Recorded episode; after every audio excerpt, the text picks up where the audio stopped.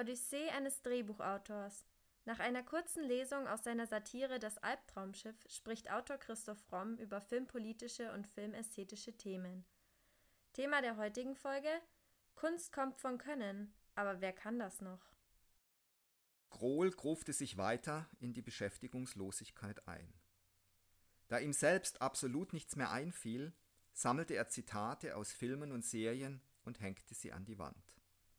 Es wurden rasch immer mehr, bald bedeckten sie Schreibtisch und Fußboden, er begann, Zitate zu essen, zu inhalieren und spät nachts in ihnen zu ertrinken. Zunehmend lebte er in einer Welt, die mit der Realität außerhalb seiner Kellermauern nicht mehr das geringste zu tun hatte. Er hätte sich gut daran gewöhnen können, das Dumme war nur, dass sein Kontostand bedenklich schnell zusammenschmolz, seine Agentin ihn mit Vorschlägen verfolgte, die er als Peitschenhiebe empfand, und Claudia in Connys Auftrag täglich wegen der Romantic Comedy durchrief. Also empfing Grohl Regisseur Puch in seinem Gewölbe, der ihm eröffnete, dass Grohls Reputation als Autor durch Macht und Ohnmacht erheblich gelitten habe und er ihn im Augenblick nur noch als Wildcard einsetzen könne. Aber da waren wir immer am stärksten, ohne Kohle, ohne dass uns jemand reinquatscht, ohne Erwartungen. Also hast du nicht irgendwas Herzblutmäßiges auf der Pfanne? Krohl fiel absolut nichts ein. Er hatte bereits die Idee von Held auf den Lippen, doch er hielt sich zurück. Er begriff, wenn er diese Idee Puch erzählte, würde er eine der letzten Schallmauern der Jämmerlichkeit durchbrechen. Tja, schade. Puch erhob sich. Ich hab noch einen Termin. Warte, es gibt da so eine Idee von Held. Drei Typen lieben eine Frau. Einer ist Bulle, einer ist Gangster, einer Geschäftsmann. Sie tut sich wegen der Kohle mit dem Geschäftstypen zusammen. Die beiden locken den Gangster in eine Bullenfalle. Der Gangster entkommt, verliert seinen Arm. Aber er kommt zurück krallt sich bei der Taufe den frisch geborenen Jungen der beiden und bildet ihn zum Profikiller aus. Als der Junge zehn ist, kommt der Gangster mit ihm zurück und sorgt dafür, dass er seinen eigenen Vater umlegt. Ödipus. Genau, aber es ist Helds Ödipus. Ödipus gehört niemand, das kann jeder machen. Held will nicht, dass es jemand macht. Das hat der doch nicht zu bestimmen. Hör zu, die Geschichte rockt, bis auf den Killerjungen, das kriegen wir nicht durch. Machen Erwachsenen draus. So ein Tarantino-mäßiger Rachefeldzug. Held hasst Tarantino. Ist doch scheißegal, der kann doch froh sein, wenn aus seinen Schrottideen noch irgendwas entsteht. Seine Hand landete auf Grohls Schulter. Klemm dich hintern Schirm, ich habe ein gutes Gefühl. Ja, toll, das ist eine Grundidee. Hast du sonst noch irgendeine Art von Input? Puchs Blick glitt über die Zitate an Krohls Wand. Du brauchst keine Ideen. Hängt doch schon alles an der Wand. Denk dran. Film ist das Gegenteil von Realität. Ich brauche das Buch in drei Wochen. Aber du redest mit Held. Natürlich, der wird uns dankbar sein. Puch hinterließ Krohl in der Gewissheit, dass der bestenfalls Conny von ihrer neuen Idee in Kenntnis setzen würde. Seine Hand tastete zum Handy, aber auch er war zu feige, Held anzurufen. Was hätte er schreiben sollen, wenn Held Nein sagte? Stattdessen ließ er sich voller Wollust in seine Zitate fallen. Endlich keinerlei Realität mehr, nicht mal Fernsehrealität. Null Recherche, totale Beliebigkeit der Figuren, die jeder Psychologisierung enthoben waren und nur noch von Zitat zu Zitat hasteten. Selbst die Zeit war aufgehoben. Warum nicht eine Prise Shakespeare? Alles, was Grohl verlinken konnte, konnte stattfinden. Es war die Explosion des ewig unterdrückten Autors in der Galaxie der Zitate und Geschichten. Grohl begann, Bach zu hören, die Ordnung seiner Fugen erklang kontrapunktisch zum Chaos in seinem Kopf. Eine manische Schaffensphase, aufgebaut auf reiner Künstlichkeit. Grohl war in jedem Moment alles und er war nichts. Er stand mit dem Computer auf und ging mit ihm ins Bett. Macbeth traf auf Richard III., traf auf Othello. Einer der wenigen Punkte, an denen Puch sich zum Einschreiten genötigt sah. Ein Schwarzer, der seine Freundin umbringt, das ist zu viel. Da kriegen wir Beifall von der falschen Seite. Stattdessen bauten sie noch etwas Romeo und Julia mit ein. Puch entdeckte, dass Grohl sich mittlerweile sogar mit Goethe beschäftigte und zum Fernseh-Mephisto mutiert war. Ich bin der Geist, der stets das Gute will und stets das Böse schafft. Vielleicht noch ein Milchzuckerlöffel Truffaut und Tarantino durfte natürlich nicht fehlen. Das müssen wir den ganzen Redaktionsheinis einfach mal klar machen. Gewalt ist lustig. Gewalt goes comic. 96 Tote waren kein Problem, wenn auch die Germanistikstudentin über die Leichenteile ablachen konnte. Zerfetzte Menschen konnten komisch sein, wenn sie nur weit genug weg waren. Sich in einer Kunstwelt zum Mosaik formten. Auch der 20.15 Uhr Zuschauer durfte Gladiatorenkämpfe genießen, wenn die Figuren nur putzig genug auf dem Screen verreckten. Puch verabschiedete sich mit dem Vorschlag, das Zitat eines Zitats zu zitieren. Weit nach Mitternacht machte Krohl mit schlaftrunkenen Augen auf dem Schirm eine interessante Entdeckung. Er ertappte sich dabei, dass der Videoclip, auf dem der IS Journalisten köpfte, ihm genauso unwirklich vorkam wie die Tarantino-Streifen, die er sich kurz zuvor reingezogen hatte. Die Wirklichkeit des radikalen Islam und die Comics von Tarantino verschwammen zu einer Blutsuppe, über die er Lachen und Weinen, Entsetzen und Belustigung äußern konnte, aber seltsamerweise wirkten diese Empfindungen wie aufgemalt auf eine dunkle Leinwand, wie Farbkleckse, die, sobald man den Blick auf sie richtete, in einem schwarzen Loch verschwanden. Ging es nur ihm so, oder hatte sich ein Großteil der Gesellschaft in Parallelwelten verabschiedet, in denen sich Gefühle wie Sonnenspiegelungen verflüchtigten? Vollgesogen mit Filmausschnitten, aufgepumpt mit klassischen Literaturzitaten, wie ein nach Steroiden süchtiger Bodybuilder, flüchtete er sich in eine Sergio Leone-Szene, die bereits 100.000 Mal plagiiert worden war, so dass er sein Plagiat als ironisches Plagiat aller anderen Plagiate verkaufen konnte, doch viel unerbittlicher als das Duell seiner Seifenblasenfiguren gestaltete sich die Frage, von welcher Qualität eigentlich die Gefühle waren, die er noch empfand. Empfand er überhaupt noch etwas?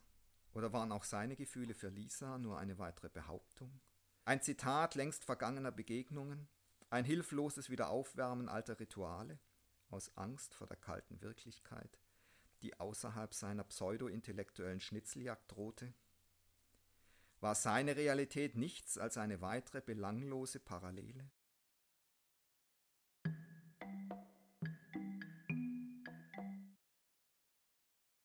In diesem Ausschnitt dreht Grohl ja ein Zitat von Goethes Mephisto um. Also er sagt, er möchte das Gute und schafft aber nur das Böse. Inwiefern trifft das denn auf sein Drehbuchschaffen hierzu? Also im Gegensatz zum wirklichen äh, Mephisto, der stets das Böse will und das Gute schafft, ist es bei Krohl eben genau umgedreht als Fernseh-Mephisto. Er äh, will das Gute und schafft das Böse. Insoweit, dass er natürlich nur noch eine Parallelwelt aus Zitaten schafft, dass er etwas macht, was inzwischen leider sehr modern ist und was inzwischen äh, total überhand genommen hat, dass eben die Stoffe nur noch Zitate sind von anderen Stoffen. Also in vielen Fällen muss man wirklich von Plagiat sprechen.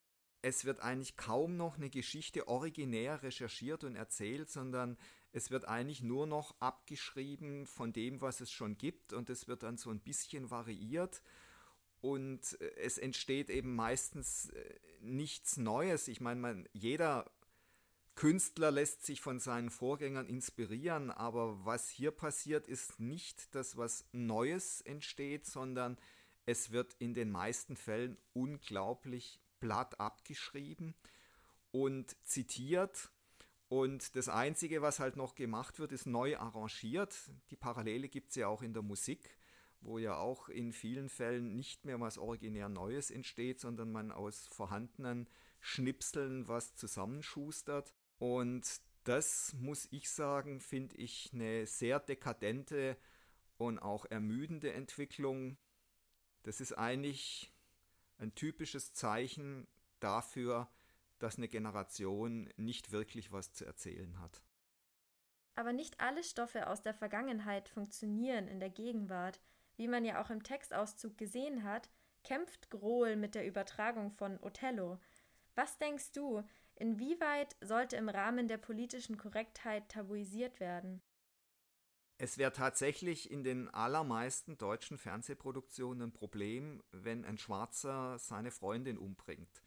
Und das ist, finde ich, eine völlig falsch verstandene politische äh, Korrektheit, weil äh, das Spannende bei so einem äh, Stoff wäre natürlich zu fragen, warum passiert das, so wie bei Othello ja auch, und was macht die Gesellschaft aus äh, jemand mit schwarzer Hautfarbe und äh, wie wird jemand dann zu so einer maßlosen Eifersucht getrieben? Und das wären an sich hochspannende Fragen, die man natürlich sofort im Keim erstickt, wenn man tabuisiert und sagt, es darf nicht stattfinden, weil das ist politisch nicht korrekt. Also politische Korrektheit ist der Tod jeder wirklichen Kunst und wir sollten endlich damit aufhören und der Kunst so viel Freiheit wie irgend möglich lassen. Nicht umsonst hat der Gesetzgeber da sehr weite Grenzen gefasst. Der war da klüger als viele Leute, die jetzt mit so einer jakobinischen Selbstgerechtigkeit durch die Gegend laufen und nur noch auf der Suche sind, was ist politisch unkorrekt und das dann abstrafen. Also das ist der Tod jeder Kunst. Und es ist einfach ich muss schon sagen, schrecklich mit anzusehen, dass wenn zum Beispiel dann irgendwann mal Milieufiguren erzählt würden, wie bei äh, vier Blocks, und dann wird mir eine Hauptfigur präsentiert, ein, ein Mafia-Pate, der nichts anderes will, als ein guter Mensch zu sein und auf keinen Fall einen anderen Menschen umbringen will. Und dann äh, kommt in der dritten Szene äh, auch noch eine Szene, wo diese libanesischen äh, Mafia-Typen Böll zitieren was auch nicht gerade sonderlich nahe liegt. Und wenn man sich dann so ein Meisterwerk wie Gomorra anguckt, wo eben Mafia-Leute so gezeigt werden, wie sie wirklich sind, wo ein Autor jahrelang wirklich recherchiert hat, dann muss man wirklich sagen, hier stimmt's einfach hinten und vorne nicht. Fällt dir noch ein anderes Beispiel ein, wo andere Filme so hemmungslos zitiert oder fast schon plagiiert werden? Ja, in der neuesten Staffel von äh, Babylon Berlin gab es neulich eine Sequenz, da wurde wirklich fast Einstellung für Einstellung Kubricks Eyes Wide Shut kopiert und äh, das Ganze endete dann mit einem Auftritt von einem Polizeikommissar äh, und der Auftritt war so unfreiwillig komisch, dass ich und die anderen, die das geguckt haben, wirklich lachen mussten.